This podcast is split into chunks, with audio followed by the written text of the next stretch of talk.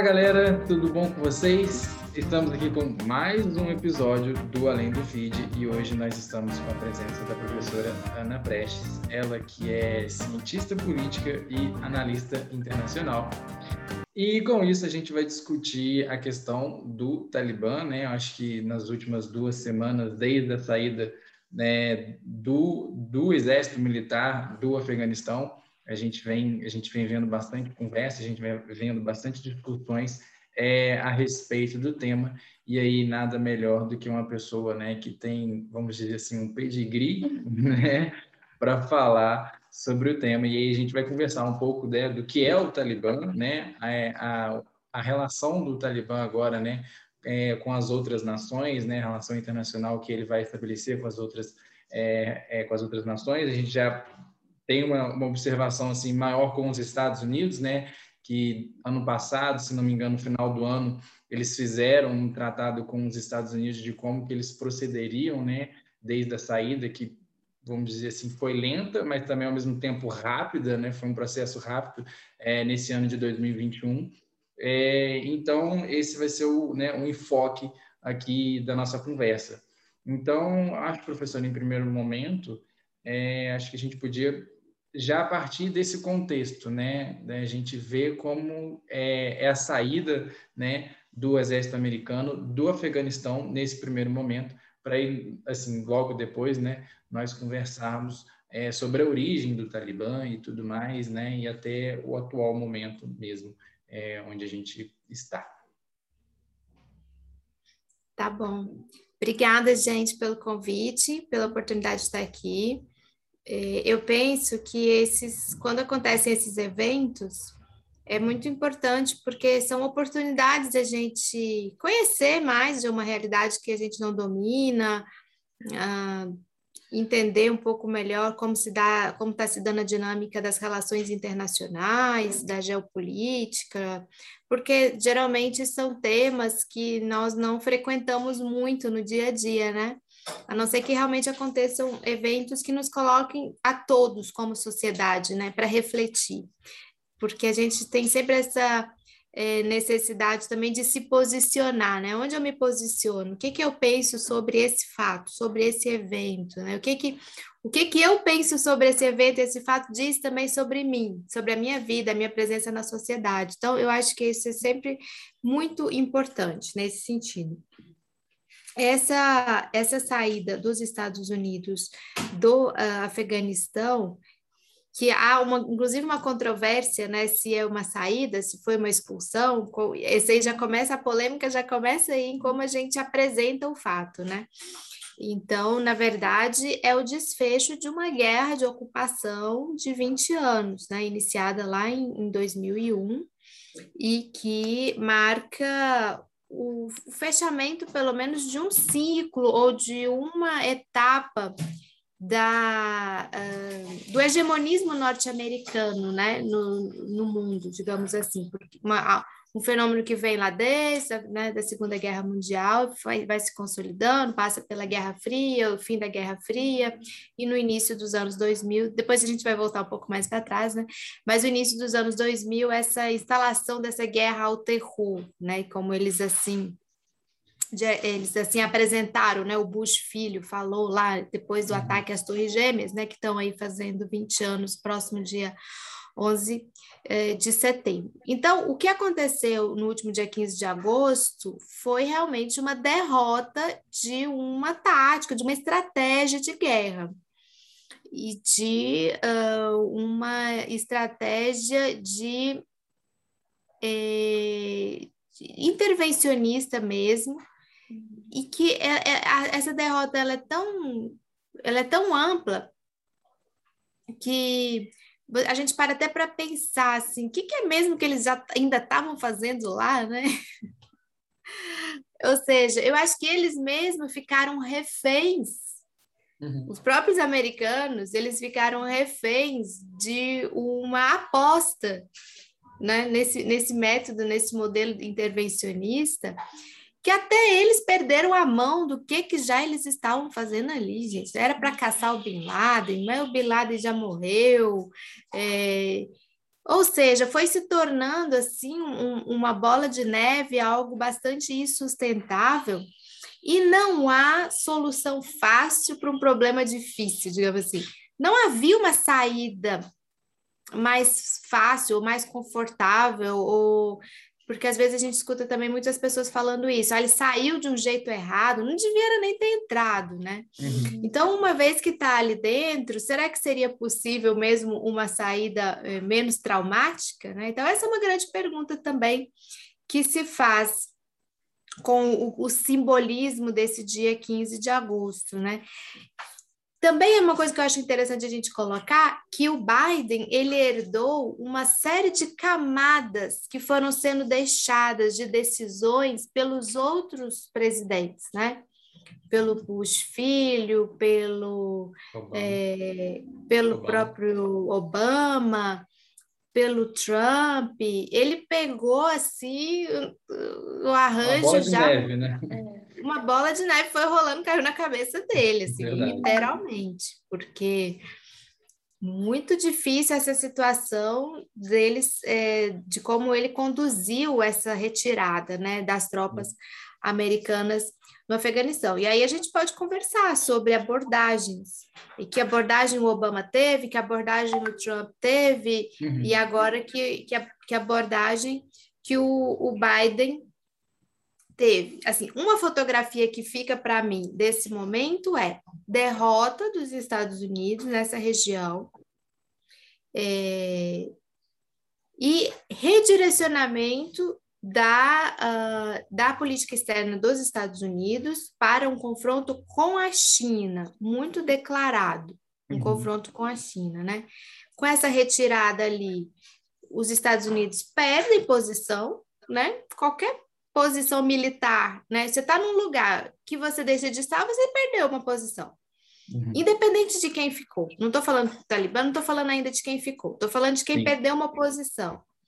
Obviamente que outras potências que têm é, influência na região, como a própria China, como a Rússia, como o Reino Unido, Reino Unido aí também está fora, né, com esse, com esse processo. OTAN, Reino Unido, Europa, também perderam, né? Pode ser que retome por outras vias, que eles andaram se estranhando aí com os Estados Unidos.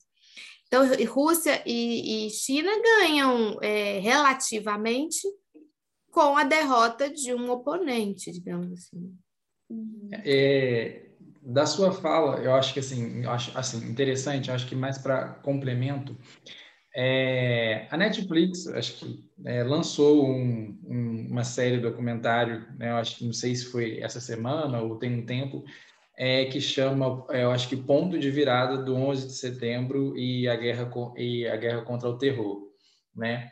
E num dos episódios, eu não me lembro, é, tem a fala, né? Porque os, os generais da época, né, que estavam assumindo o comando ali da região, tem a fala deles, né? Tem até a transcrição deles de realmente de eles estarem ali, mas eles não sabem do porquê que eles estão ali. Os soldados, eles dão, né, a palavra deles, eles falam, gente, a gente está aqui, mas a gente não sabe o que é vitória, a gente não sabe contra quem a gente está lutando. Então, por que que a gente, o que que a gente está fazendo aqui, sabe? E aí ele perguntavam para as pessoas acima dele, né, qual que era a finalidade e eles simplesmente não tinham a resposta, né? Eu acho importante assim, a gente ressaltar essa ideia do patriotismo americano, porque é isso que eles estão alimentando. Com, achei assim, quando o Biden veio com aquele discurso de que os Estados Unidos não pode colocar, a gente deu todas as armas para o Afeganistão, mas os Estados Unidos não pode lutar uma guerra que não é deles, sendo que eles lutaram uma guerra que não é deles por muito tempo. Então, você tem esse sentimento patriota, essa situação agora com, é, com o Estado Islâmico, é, ah, eu vou vingar as pessoas, é dar, é dar o sentimento de, olha só, esses, essas pessoas estão sacrificando a vida pelo nosso país, como elas são importantes, a gente tem que vingar elas. Então, esse, é, é sempre colocando essa lenha do patriotismo numa fogueira para os Estados Unidos ter uma desculpa para estar tá fazendo aquilo que eles estão fazendo. E essa desculpa já vem há muito tempo, né, acontecendo. Acho que exatamente. É, assim, um segundo ponto, né, que da sua fala é o, o termo que você usou. Eu durante esses dias eu, eu separei assim três palavras-chave, né? Eu acho que para descrever esse atual contexto, né? Eu acho que para os Estados Unidos, acho que desde 2001, né, do 11 de setembro para cá, acho que a gente tem uma palavra forte, né, que é o medo, né, o medo que eles tinham de serem atacados novamente, e o medo que eles têm de serem atacados novamente. É, né, agora, no caso dos, dos afeganistães, né, eu acho que tanto da saída da União Soviética lá em 1979, né, 1980, 89, quer dizer, é, eles têm uma, um sentimento de abandono também, porque os Estados Unidos eles atuaram na época, porque a Guerra Fria, né, aquele contexto todo que a gente vai conversar, e depois que o, a União Soviética saiu, os Estados Unidos também saíram, então os próprios afeganistães tinham um sentimento de abandono, e nesse atual momento também a gente tem um sentimento de abandono. E aí você colocou mais uma palavra, né, que seria a questão da derrota. E uma das, das grandes discussões que tiveram também nessas últimas semanas, né, é a comparação, né, com a guerra do Vietnã, que também os Estados Unidos também tiveram um sentimento de derrota, né, no momento em que eles saíram, né, ali do, do Vietnã. É, o terceiro ponto que eu queria colocar é do discurso do Biden, né, dele falar que seria uma saída pacífica, uma saída é, tranquila e tudo mais, o discurso que a gente viu, né? Eu acho que no momento ele até chegou a falar também que não teria um crescimento rápido do Talibã, como teve da tomada de Cabul, né? De um dia para o outro, que eles, segundo a inteligência americana, seria assim de um movimento de meses, né? Três meses, que eu acho que eles colocaram.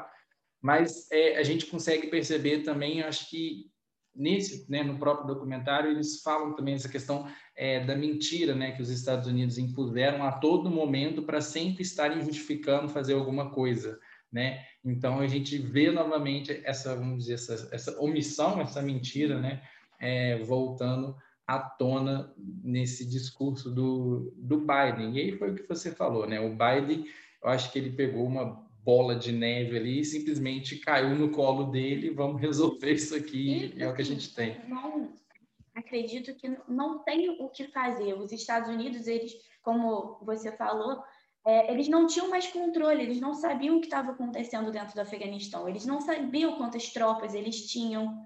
Não adianta eu armar é, uma quantidade de pessoas que não vão saber usar o armamento que eu estou dando para elas. Então, eles perderam Exatamente. Não adianta você gastar um milhão, um trilhão, sendo que você não tem controle do que está acontecendo dentro do Afeganistão. Então, eu acho que eles não tinham nem é, como tratar uma guerra contra o Talibã. Uhum. Então, às vezes, eles poderiam, eles saíram, tiveram essa saída, essa jogada, justamente por saber que de mãos atadas, assim, é melhor a gente sair é, acho que uma frase interessante, né, só para dar a palavra à senhora novamente, e né, complementando a Georgia aqui, é que os Estados Unidos, eles sabem dar o início a alguma coisa, mas eles não sabem o depois. Eles não sabem do que fazer depois, né, de, de tudo que eles, eles fizeram. Eles sabem iniciar, mas eles não sabem o meio e o fim, né? E aí a gente vê uma Eles dão uma bagunça, peixe, né? mas é. não ensinam a pescar. Exatamente. É porque quando você entra numa guerra, geralmente você, por mais preparado que você esteja, você não acha, não sabe o desfecho dela, né? Uhum. É, Napoleão não, não, esperava ser derrotado dentro da Rússia como ele foi, né? No início do século XIX. Então, por mais poderoso que você se ache, né, e que você tenha realmente atributos, nós estamos falando do país que hoje tem o maior poderio militar do planeta tem uma série de outras variáveis que você não controla, né? Saiu até um artigo que eu recomendo muito bom do Tarek Ali, eu não sei se vocês leram, tá no, no blog da Boitempo, ele, ele comenta, ele destrincha justamente isso da, de como os americanos, os comandantes, é, eles desconheciam completamente aquele país aquele povo, aquela cultura, a sua forma de, eh, de fazer. Ou seja, você está no terreno do inimigo, né? Você está lá no território do inimigo e você não tem todo o controle de todas as variáveis, né? Uhum. Principalmente quando você é um país que tem na sua essência cultural, na, no seu espírito público, essa, essa noção que os Estados Unidos têm de destino manifesto, de, de o povo escolhido, de o povo eh, que, que tem uma missão na Terra. Né? Eles se acham mesmo. Tá? Isso é cultural deles, esse patriotismo deles, ele é cultural, né? Uhum. Então, eles, é, o país foi fundado nesse ideal, no ideal de um povo escolhido, um povo que, que, que tem que levar a palavra, tem que levar a missão, uma certa missão, né, de, de, de um modelo de democracia, um modelo de vida. Então, ele, isso, isso é, faz com que a visão deles do resto do mundo também fique muito prejudicada e por isso eles também precisam usar muito o atributo da força, da força militar para impor as suas ideias, né? Uhum. É, apesar de eles terem o, o soft power também super bem desenvolvido, né? As pessoas admiram os Estados Unidos, muitas pessoas querem ser como nos Estados Unidos, tem a referência nos Estados Unidos, né? Sonho americano, né? É. Sonho, america, sonho americano, né? Uhum. Mas eu, assim, é, vejo que esse sonho americano está cada vez sendo mais desmistificado, porque as pessoas estão percebendo que não é assim que as coisas devem ser feitas. É essa questão da gente, hoje em dia, estar tá com essa comunicação, em que é muito fácil eu me comunicar com uma pessoa na Alemanha, na Austrália. Isso traz uma revolta para a população e para o resto do país, falar por que, que você está fazendo isso? Esse questionamento para os Estados Unidos é uma coisa que está pegando muito pesado para eles, em todos os sentidos, até no próprio sentido econômico, das pessoas não concordarem com essas atitudes que eles estão fazendo. Dez anos atrás, 15 anos atrás, todo mundo batia palma, porque não sabia o que realmente estava acontecendo. Hoje em dia a gente vê, a gente vê o tempo todo a realidade da situação. É, eu acho que acho que agora a gente até acho que com essa conversa a gente poderia até pegar aquela cronologia, né, que a gente mencionou, porque eu acho que dá abertura para isso, né? É, eu até, né, uma colinha que eu fiz aqui, é, a gente tem início, né, né lá em, em 1979, né, que a gente tem a invasão da, da União Soviética é, na, no, no Afeganistão, e aí, né, brecha também, né, pelo, pelo comentário da senhora, é a questão de se, ter, de se ter mencionado de o inimigo estar no Afeganistão, mas não saber, tipo, onde eles estão ali, né? E aí, é, eu acho que um ponto interessante é que, por exemplo, os americanos realmente que é o Afeganistão? Qual é a importância do Afeganistão para os americanos, né?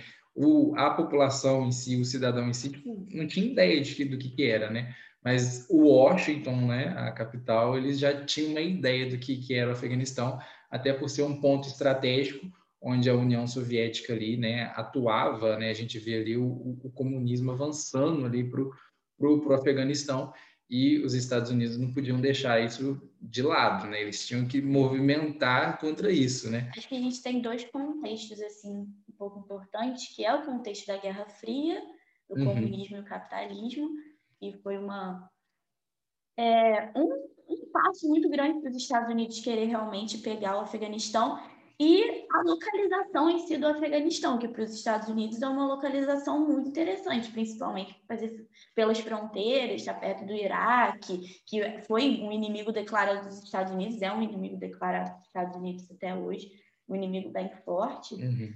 Então, assim, é, essa situação fez os Estados Unidos ficar também tanto tempo com, né, ali dentro do Afeganistão. Eu não sei agora como que vai ser esses desdobramentos com o Talibã, é, essa conversa, como os Estados Unidos vai conversar com o Talibã, porque eles não vão deixar o Talibã lá se não trouxer para eles uma segurança, vamos colocar assim, entre aspas. Não sei qual vai ser a, essa situação agora, esse desdobramento. Agora eles perderam. Agora eles vão estar recolhidos. O, o, o, ali dentro do Afeganistão ainda tinha uma região que tava, era considerada uma região rebelde contra os talibãs, né, que é a região de Panjshir, Panjshir, Panjshir que, que era dominada pelo pessoal da Aliança do Norte, que são inimigos há tempos, né, ali do, uhum. dos talibãs. E parece que nos últimos dias os talibãs conseguiram é, chegar ali e dominar, né? Hoje saiu, saiu saíram nomes de alguns ministros já, do quem vai ser, já sabe que o, o, o presidente ou a liderança vai ser o Baradá, né? O tal do Baradá, e parece que hoje estava vendo, já saiu, é, já saíram assim as biografias, digamos assim, dos, de, dos caras que vão estar no poder, né?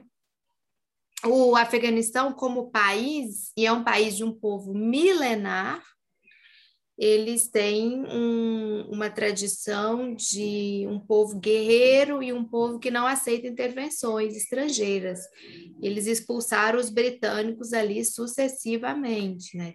Três vezes, pelo menos, né? Mesmo eles tendo tido uma revolução deles, né, em 78, uma revolução socialista que o governo durou dois anos, 78 79, que é ali que começa a nascer esses combatentes que vão depois mais tarde virar os talibãs na resistência a esse governo socialista com guerrilha camponesa e tudo mais.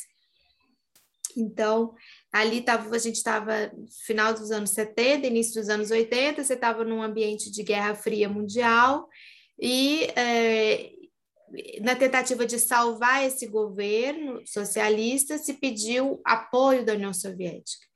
E aí a União Soviética ela entra para dentro do país, nas né, forças soviéticas, e ali você instala-se um, palco de guerra, um, um dos palcos da Guerra Fria, que é entre os soviéticos e os norte-americanos, os norte-americanos investindo nas, uh, nas milícias, nos grupos armados dentro do Afeganistão, justamente para derrotar a União Soviética, porque estrategicamente, mundialmente, eles, eles estavam nesse, nesse embate né, com a União Soviética.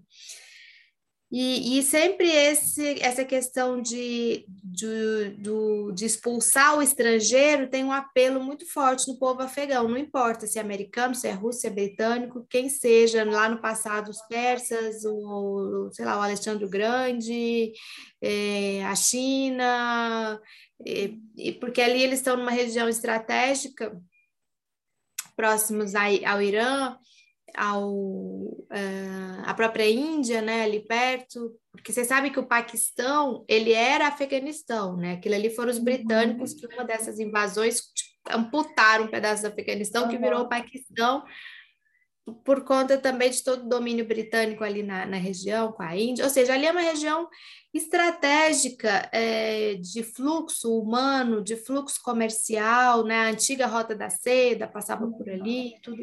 Então, é uma região importante e é um país que é muito rico no seu subsolo, né? Eles têm muito cobre, cobalto. Estava lendo uma lista enorme de, de minérios, minerais em que eles são ricos e que hoje é, lítio, lítio que hoje vale ouro, né? Por conta dos microprocessadores. Então, só que eh, hoje o país não tem nem infraestrutura para fazer é, usufruir de toda essa, essa riqueza. Então é como se fosse um tesouro que está ali, guardado, né? É, então é, essa é uma característica deste país, né? Então os talibãs eles são fruto disso, assim, de um é, um setor da sociedade que é adepto a um um islamismo fundamentalista que leva ao extremo a interpretação do Alcorão, do que uhum. deve ser um emirado, né, que é o, o emir como representante do Maomé, na, liderando o seu povo, por isso que eles aplicam a lei Sharia, que é uma lei extremamente dura com, é, com relação, por exemplo, aos direitos das mulheres, essa questão principalmente das mulheres, né? E, e contra um outro, um outra parte da sociedade também do Afeganistão que é mais secular, né? E que gostaria de ter um Estado laico, sem a religião interferindo na questão dos direitos das pessoas, todo mundo com acesso à educação, saúde. Então, esse é um conflito interno do Afeganistão enquanto sociedade e que é, foi explorado, digamos assim, por forças estrangeiras que tentaram é, se colocar lá para dentro como, como dominadoras, né? Uhum. E, então, essa é, é a característica desse grupo que hoje é, conseguiu conquistar, não, não caiu do céu, assim, eles, eles foram, ao longo desses anos, eles foram é, dominando regiões, né? Eles têm um, no Afeganistão é, uma forma. Ali, gente, também, por exemplo, já, já, já foi um tempo assim. É, uma região de povos andarilhos, nômades, que não estão necessariamente fixados, sabe, num, num lugar, uhum. assim, que, que, que muda, que tem, tem, uma, tem uma geografia específica muito montanhosa, cheia de cavernas. Ou seja, ali tem muitas particularidades que só aquele povo domina, porque é a terra deles, entendeu? Uhum. É, então, eles. A gente fala às vezes, mas não é no sentido, não pode ser pejor, não podemos usar na palavra pejorativamente tribal, mas é uma forma um pouco tribal mesmo de organização uhum. social, né? E, e umas redes familiares muito profundas, muito conectadas. Então, por exemplo, quando a gente pega, assim, os americanos falaram que eles prepararam um exército para o Afeganistão, né? Eles falam lá, 300 mil pessoas, né? Essas pessoas, elas têm família, essas pessoas, elas têm relações é, que perpassam, né? É, a sua sociabilidade, a sua presença ali naquele país. E com certeza muitos é, aderiram aos talibãs ou, ou negligenciaram, foram é, é, não, não, se sentiram com, com obrigatoriedade de lealdade aos governos impostos também pelo, pela Aliança Ocidental, né? pela uhum. OTAN, pelos Estados Unidos, pela União Europeia, que colocaram lá esses governos, né? títeres, e esse último presidente aí, o Gani, que saiu com malas de dinheiro do país, é, as pessoas não, não sentiam lealdade àquele, àquela, àquele governo, assim, é, não tinha por que defender. Por que, que eu vou defender esse cara aí, que não faz uhum. nada para mim, não dá trabalho, não dá emprego, 70% da população em segurança alimentar. Vou aqui apoiar quem está me prometendo algo que eu acho que é mais factível, né? Uhum. Então, esse é um pouco o cenário, né? Uhum. Esse é um pouco o cenário que está tá colocado hoje desses é, grupos que ele não não não colocar os talibãs eles não são um grupo terrorista como o ISIS uhum. que inclusive são inimigos né ou como a Al Qaeda se organizou uhum. né é diferente é uma outra estrutura é, muito, é, muito popular do campo, assim, e é, fundamentalista islâmico, que também usa é, do, do, de métodos, às vezes, de, de ter, apesar de não ser um grupo terrorista, mas usa de violência, né? da violência, de se impor uhum pela, pela violência também, né? Apesar de que eles agora estão tentando mostrar uma outra faceta que está todo mundo se perguntando, realmente é diferente daquele grupo que comandou o país de 96 a 2001, é. né? É uma uhum. grande questão que fica, né?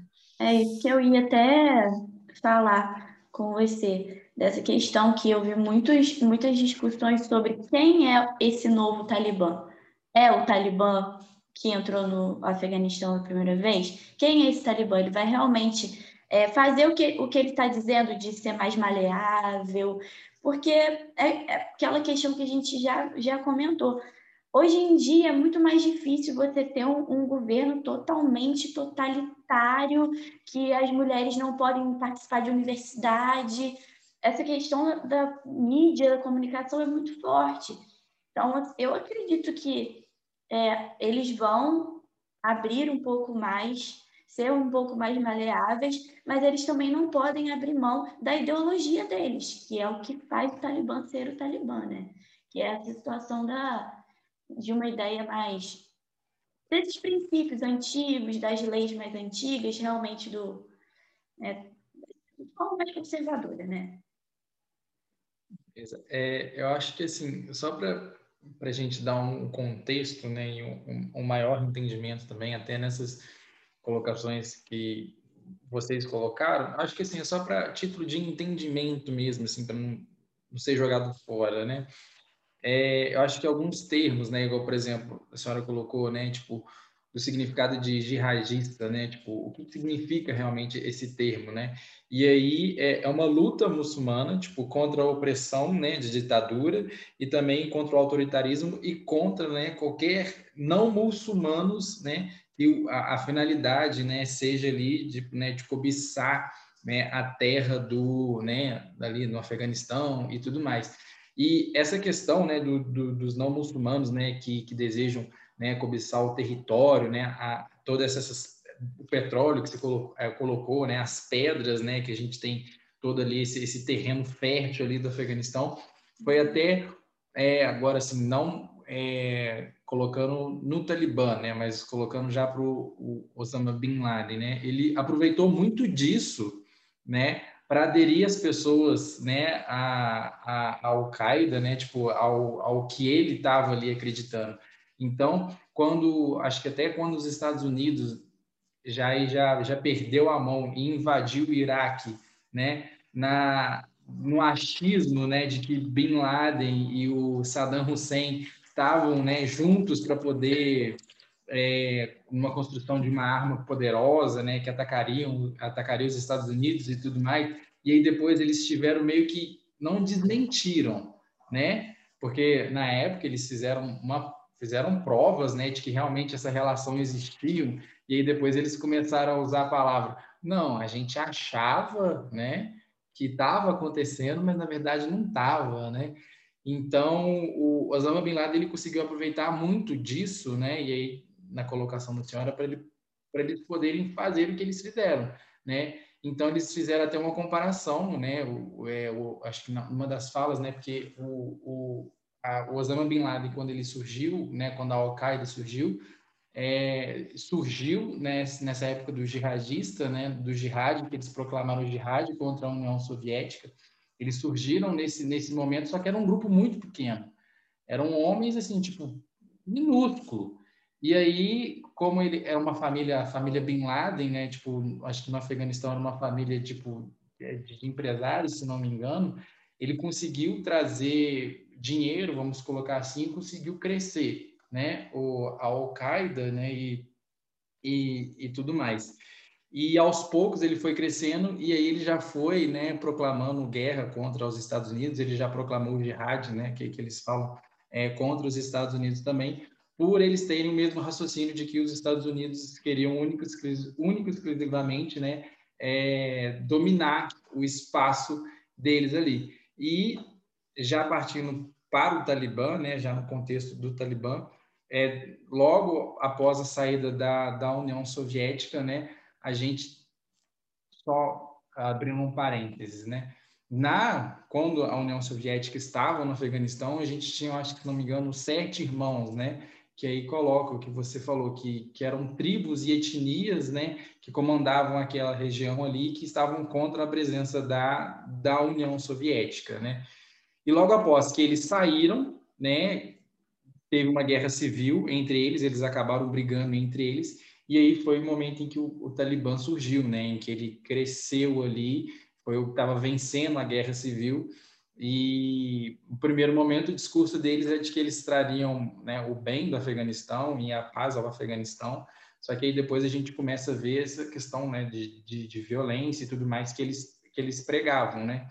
E tanto é que eles é, é, colocaram o Emirados, e acho que numa das falas que eu vi, né, de um dos é, políticos assim da época, né, que hoje ele já está um pouquinho mais velho, ele fala que durante esse, esse tempo que o Talibã ficou no governo, um sentimento que eles tinham era de segurança. Né? Eles tinham um sentimento de segurança com o Talibã ali que hoje em dia, né, tipo, ou quando os Estados Unidos estavam, a União Soviética estavam e hoje, né, acho que na atual conjuntura eles não têm mais esse tipo de sentimento de segurança que o Talibã é, trazia ali para os afeganistães. Acho que é só um contextozinho assim, né? Se quiser conversar por cima disso, a gente pode também.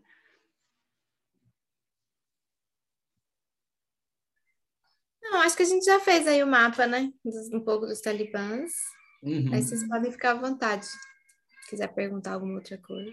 Eu acho que seria bom a gente partir agora tipo, do 11 de setembro para frente, né, dos acontecimentos ali do, do 11 de setembro para frente, porque a partir do, acho que tem dois tópicos assim que eu fiquei impressionados, né, é, acho que a gente até mencionou no início da, da conversa, é, a questão dos Estados Unidos, eles criaram um projeto, né, uma resolução logo após 2001 que é a autorização para o uso de força militar, né? E aí tem um destaque para algumas palavras, né? Que acho que uma senadora foi contra, apenas uma senadora foi contra, né? Essa resolução que era o uso de força militar, né? Para qualquer nação, grupo, qualquer coisa, né? Relacionada ao 11 de setembro, mas aí a gente percebeu que isso acabou sendo foi extrapolando, né? Os Estados Unidos acho que chegou a usar esse, esse, essa força militar deles em 19 países que não tinham nada a ver né, com, com o 11 de setembro. Eu acho que um outro aspecto também tem a lei patriota, né, que eles colocaram, né, que é a questão de da vigilância, né, o forte de vigilância, mas aí eles invadiam a casa dos muçulmanos e tudo mais no, no sentido de que eles estavam querendo ver quem é que estava fornecendo dados, quem é quem tá, ajudaria ali os, os, os talibãs e tudo mais, os talibãs não, os terroristas, né, do 11 de setembro. E eu acho que uma outro ponto assim, né, que eu acho que é só para título de histórico mesmo, né, porque aí depois a gente vai ver, depois da morte do Bin Laden, né, tipo, a gente tem já a conversa da saída das tropas dos Estados Unidos, né, a gente já consegue ver essa evasão, vamos dizer assim, né, das tropas americanas até o, a completa saída. Mas aí antes, né, eu acho que historicamente antes, né, a gente tem esses dados e eu acho que é, a Convenção de Genebra, em questão a Guantánamo, né, que foi uma discussão forte que teve na época, porque se falava em tortura, né, e a gente vê ah, os países europeus assim meio que com o pé para trás, né, em relação a Guantánamo ali, porque se falava em tortura, mas falava não em tortura, né? Se falava em técnicas de, como é que fala? É, avançadas de interrogação, alguma coisa do tipo, né? E aí tinham lá as sete, acho que são, eram sete assim coisas que poderiam fazer, né? Que, por exemplo, ela, ela tapa no rosto, era aquele afogamento é, controlado, né? Que eles tinham, colocar no caixote e aí a Convenção de Genebra tem uns termos lá, né, tipo, do que, que era considerado tortura. Então, é, o que os Estados Unidos faziam não poderia ser considerado tortura, porque não, por exemplo, é, tortura é, é tudo aquilo que a gente considera, tipo, meio que, sabe, meio que a gente meio que fica com medo daquilo, né? Então, por exemplo, você colocar agulha na unha, debaixo da unha da pessoa, você sente uma certa repulsa quanto a isso. Mas, por exemplo, um tapa no peito da pessoa ali não, não, não significa tortura, né?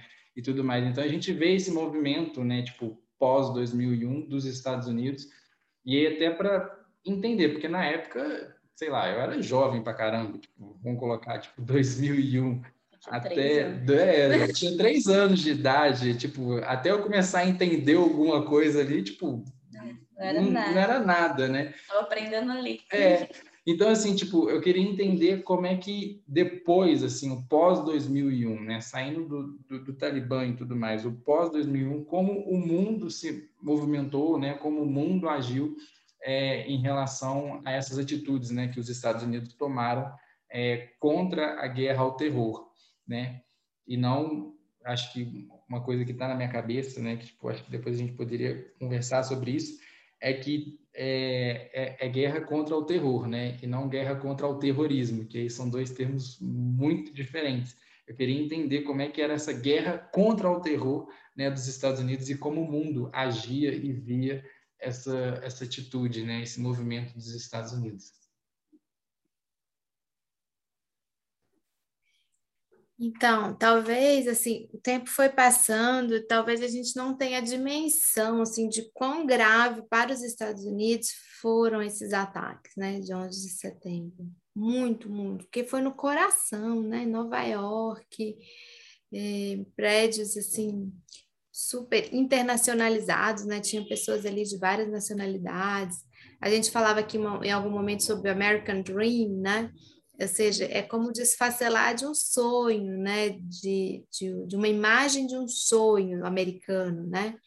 de que aqui tudo é possível, aqui todos têm oportunidade. É, foi demonstrado assim que o império também é vulnerável.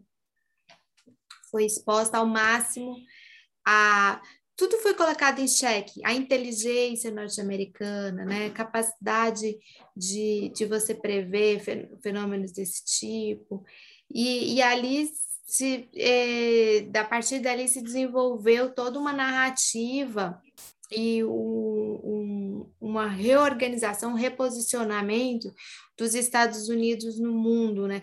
Uma reorganização até dos inimigos, né? Porque a gente estava naquele rescaldo do fim da Guerra Fria, né? Que que foi muito marcado pela polaridade muito clara né, do campo socialista, liderado pela União Soviética, e do campo é, do, do, em torno dos Estados Unidos. Então, com esse evento, os americanos eles arregimentam uma série de uma solidariedade, né, porque, as, porque os países manifestam solidariedade ao que aconteceu, e eles conseguem colocar eh, essa questão do terror, né, como você fala, guerra ao terror, como o, o, inimigo mundial a ser derrotado por todos e que, só, que os americanos são que, os que têm que liderar essa guerra. Então, eles reposicionam assim no sentido de uma unipolaridade.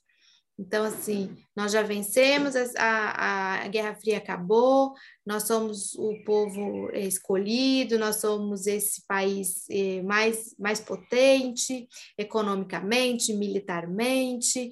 Então, a, esses ataques que nós sofremos provam para o mundo que nós temos que ser os líderes do novo século, né, do novo milênio.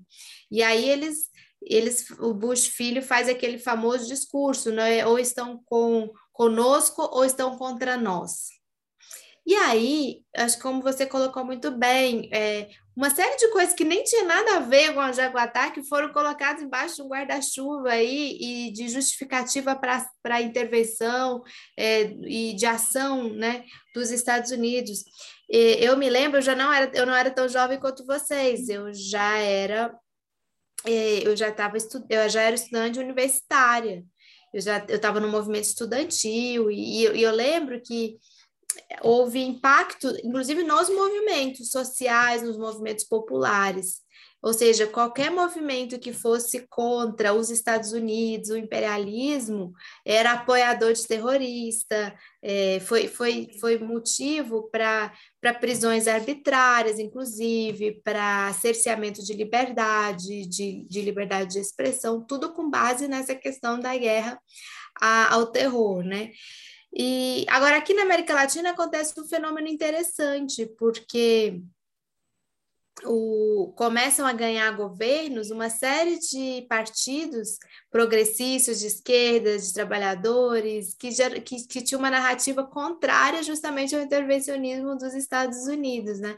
Então você vai ter aí entre 98, quando a Venezuela elege o Chaves, até 2015 quando é, a, Kirchner perde na Argentina, em 2016 a Dilma é, é, golpeada, ou seja, você tem um ciclo aí de pelo menos 15 anos é, na América Latina de, de, de, governos progressistas que se opõem também a esse, a esse poderio a essa narrativa norte-americana, que fica muito concentrada nessa disputa lá no, no Oriente, né? Você vai ter invasão da Líbia, você vai ter a guerra do Iraque, você vai ter a guerra da Síria, você vai ter a questão de Israel, da, da imposição de Israel sobre as, a Palestina, você vai ter muito foco dos Estados Unidos naquela região, né?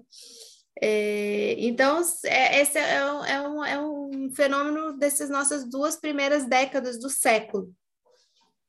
É, enquanto isso, a China vai se desenvolvendo, né?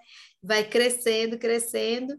É, e eu lembro, tem um autor que eu gosto muito, que é Giovanni Arrighi, que escreveu Adam Smith em Pequim, escreveu o Longo Século XX.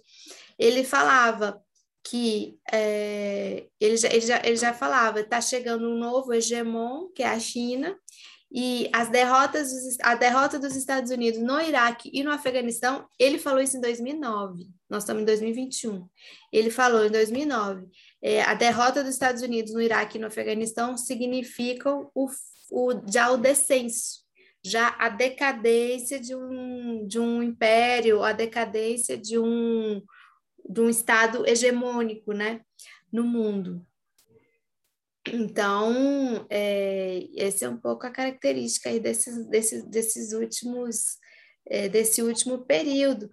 E realmente a, a presença deles no Afeganistão foi a mais longa guerra já encarada pelos Estados Unidos, né? 20 anos. Nunca, nunca eles tinham tido é, uma guerra tão, tão longa como essa que eles tiveram é, no Afeganistão, que foi colocada à prova aí essa, essa guerra ao terror, né? E isso que a gente falou no começo do programa, virou um negócio tão longo que os próprios americanos já não sabiam mais o que, que eles estavam fazendo ali, já perderam até o fio da meada da, da narrativa. A gente sabe que o, ali também você tem toda uma indústria do armamento, né? Você tem toda uma indústria das armas que sustenta muito né, a economia norte-americana, que você precisa manter aquecida, né? E esses, e esses palcos de intervenções, esses palcos de enfrentamento, funcionamento da OTAN, mantém aquecido esse é que é o setor econômico muito importante nos Estados Unidos e que é um dos pilares, inclusive, do sistema político nos Estados Unidos, né? Então, é, você tem uma série de justificativas para sustentar uh, uma guerra ou uma, uma, uma, ocupação, uma presença militar, né, em, em país. Mas, assim, o, o, motivo principal, assim, estamos aqui para derrotar tal grupo, se foi para impedir a, a, os talibãs, perderam, né? Se for para ter uma guerra preventiva, para evitar qualquer ação terrorista nos Estados Unidos, também perdeu sentido, porque Imaginem vocês, nesses 20 anos, o quanto se desenvolveu a tecnologia. Quanto se desenvolveu a tecnologia? Hoje você tem drone, tem satélite, você precisa estar lá dentro do Afeganistão para prevenir um ataque terrorista, a explosão de uma bomba em Nova York ou no Pentágono? Não precisa, né? Ou seja, você tem outros meios hoje muito mais avançados, né? Você, de, de, tecnologia, né? Essa é a grande guerra hoje também, né? A guerra tecnológica. Por que, que os Estados Unidos estão nessa guerra contra a Huawei, contra o 5G, o 6G da China, guerra espacial? Porque essa é a verdadeira guerra, né? Então, por que, que eles vão ficar lá morrendo soldado norte-americano no meio daquela poeira, daquelas montanhas do Afeganistão? Já não tem realmente o menor sentido, né?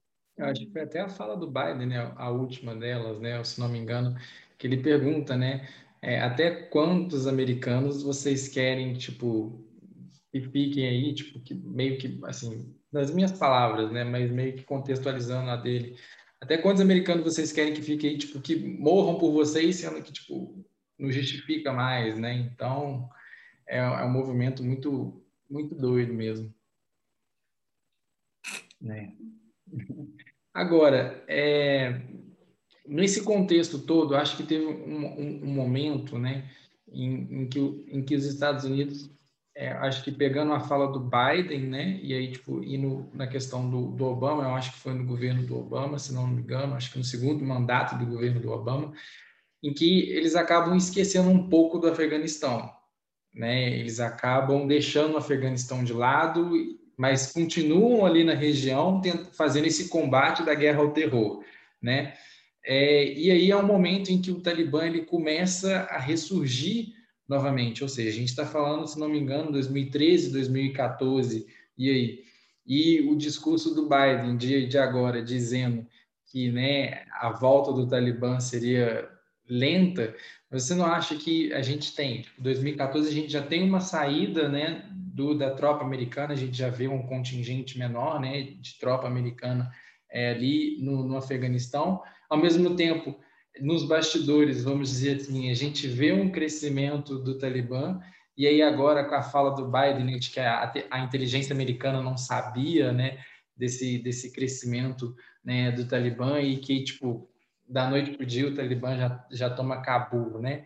É, eu queria entender um, um, pouco mais, assim, acho que até para a gente finalizar sobre isso, e aí a gente chega já no final mesmo, assim, né, do, da, da saída ao, como um todo, né, do, do exército americano. Eu queria entender, assim, um pouco mais desse discurso. Você acha que, assim, o que, o Biden realmente estava querendo esconder com esse fato ali de que, né, é, seria uma, uma coisa pacífica, né, vamos dizer assim, tipo, analisando um pouco mais do discurso dele mesmo, e que eu acho que tipo de 2014 para cá a gente já vê o, o, Talibã nos fundos crescendo, né? Tanto é que a tomada foi surpreendente, né? Acho que o importante assim da gente entender do discurso também é que os Estados Unidos eles não podem admitir, principalmente para a população, para o resto do mundo inteiro, que eles perderam então é melhor para eles falar, ah, não, a gente saiu porque não faz mais sentido a gente estar tá ali. Uhum. As nossas tropas não têm que morrer por isso, do que falar, ó, oh, a gente perdeu. É. Que é uma coisa muito pesada para os Estados Unidos, perder um território.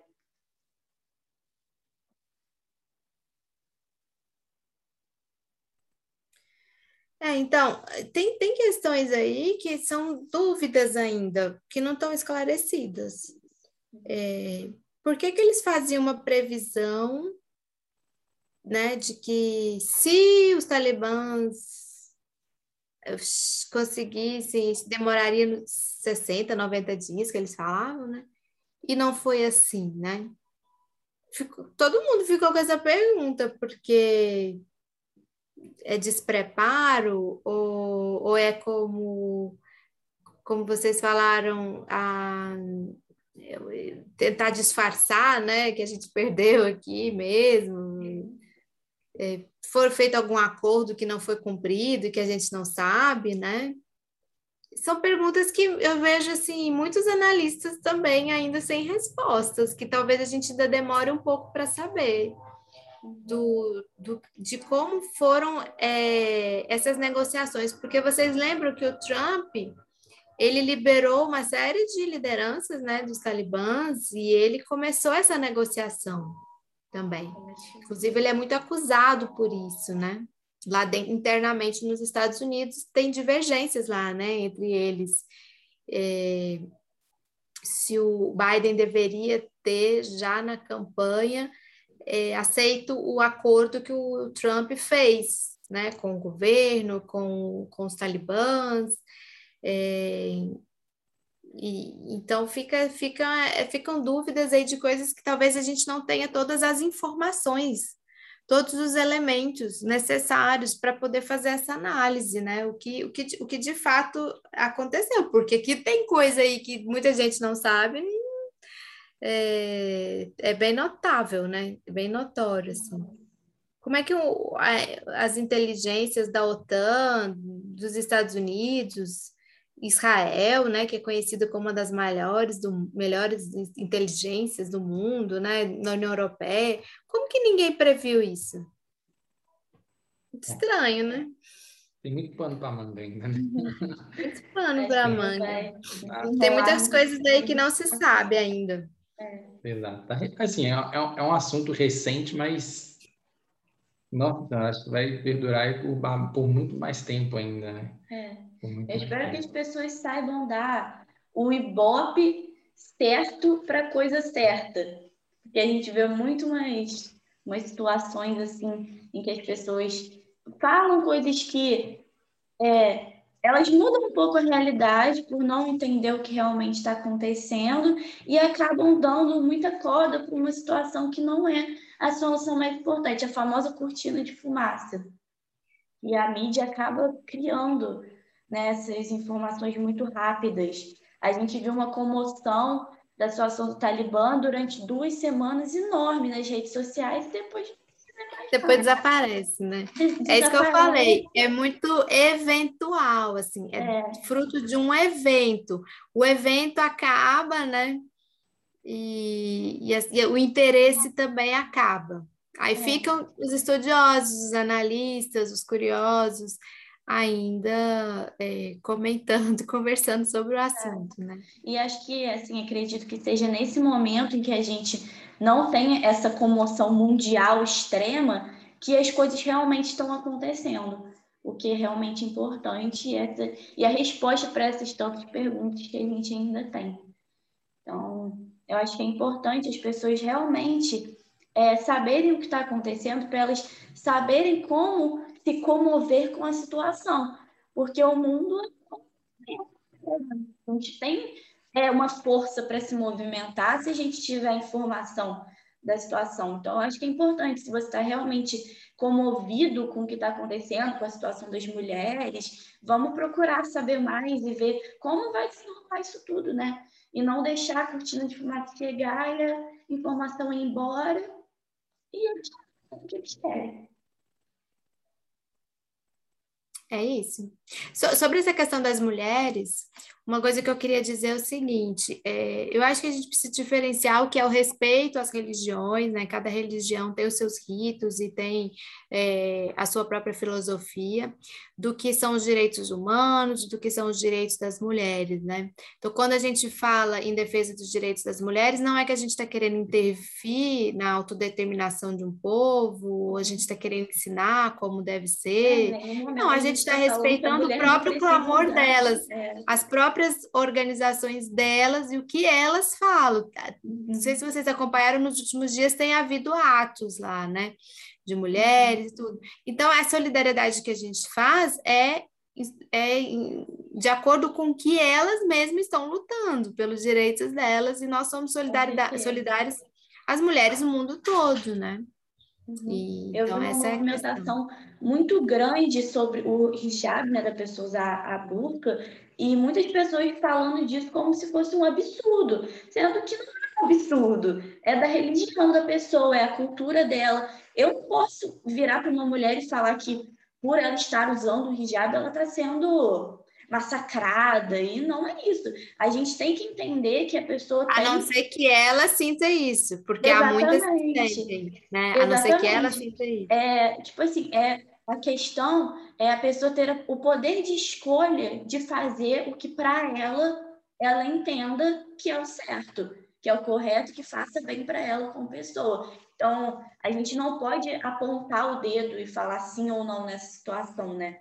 Acho que a, luta é realmente no respeito e a gente conseguir, você conseguir ter o seu espaço dentro do lugar é o mais importante. É tentar entender e não impor, né? Tipo, é, exatamente. É você tentar entender a condição e não impor uma condição para a pessoa. Né? Uhum. Acho que a liberdade está exatamente aí, né? É. A gente ter a escolha do que a gente quer fazer. Nossa escolha religiosa, nossa escolha cultural. É, é aquele ditado antigo, né? São, são dois ouvidos e uma boca, né? Então, a gente ouve mais e fala menos, né? Exatamente. Acho que deu, né? Acho que a gente... É Acho que pegamos que... os pontos principais é, aqui. a gente conseguiu fazer uma apanhada aqui. É, se a senhora quiser fazer uma, é, é, é, uma conclusão, né, um final aí, fica à vontade. Não, só agradecer vocês, né, por terem mantido esse tema e que para que ele não, não esfrie totalmente, para a gente continuar conversando, né, sobre isso, nesse espírito de respeito, de solidariedade, de tentar entender realmente os fenômenos, é, porque eles podem é, enriquecer as nossas análises, né, sobre o que está acontecendo no mundo. Isso é muito importante, né? Então, parabenizar vocês aí pela, pelo ah, programa. Obrigada, te agradecer a, por ter aceitado, né? Ter dado esse tempinho aí do seu dia pra gente. Pra gente é muito importante. Tá bom? Muito obrigada. Verdade. obrigada. Tchauzinho, tchau, gente. Tchau. Boa tarde. Tchau, Boa tarde. Boa tarde. Bom, então esse foi mais um podcast nosso do Além do Feed. Não percam que os próximos estão sensacionais. É, então, um bom final de semana a todos e até a próxima sexta no nosso Além do Feed.